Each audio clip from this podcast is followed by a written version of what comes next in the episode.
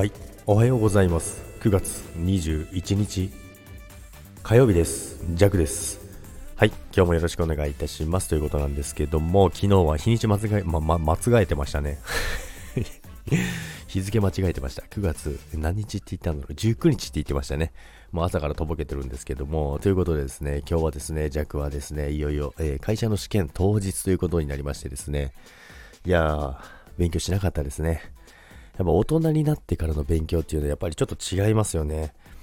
まあ、何が違うかっていうと、やっぱりまあその、まあ暗記とかもそうですけど、その暗記というか、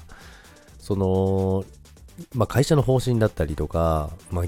経営陣とかのそっち側の考えというか、そっち側にシフトしていくので、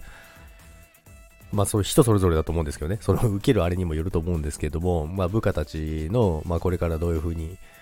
ね、一緒にやっていくかとか、まあ、どういう状況で何を改善して、で、何を目的として、で、どこに向かっていかなきゃいけないのかっていう、そういう、まあ、トータル的な部分を、え、やっていかなきゃいけないので、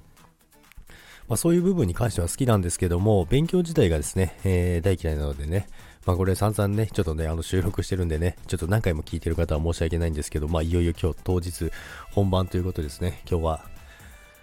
なんとなく頑張ってこようかなと思います。で、今日はですね、まあ、神、神頼みならぬ、えっ、ー、と、亡き母のね、仏壇にね、線香を備えてチーンとやってきました。こういう時だけね、あのー、母上に頼るとね、なんとかお願いしますって言っ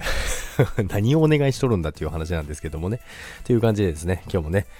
まあ、試験なんですけどもね、えー、楽しく、えやっていきたいと思います。それでは今日も皆さん、いってらっしゃい。バイバイ。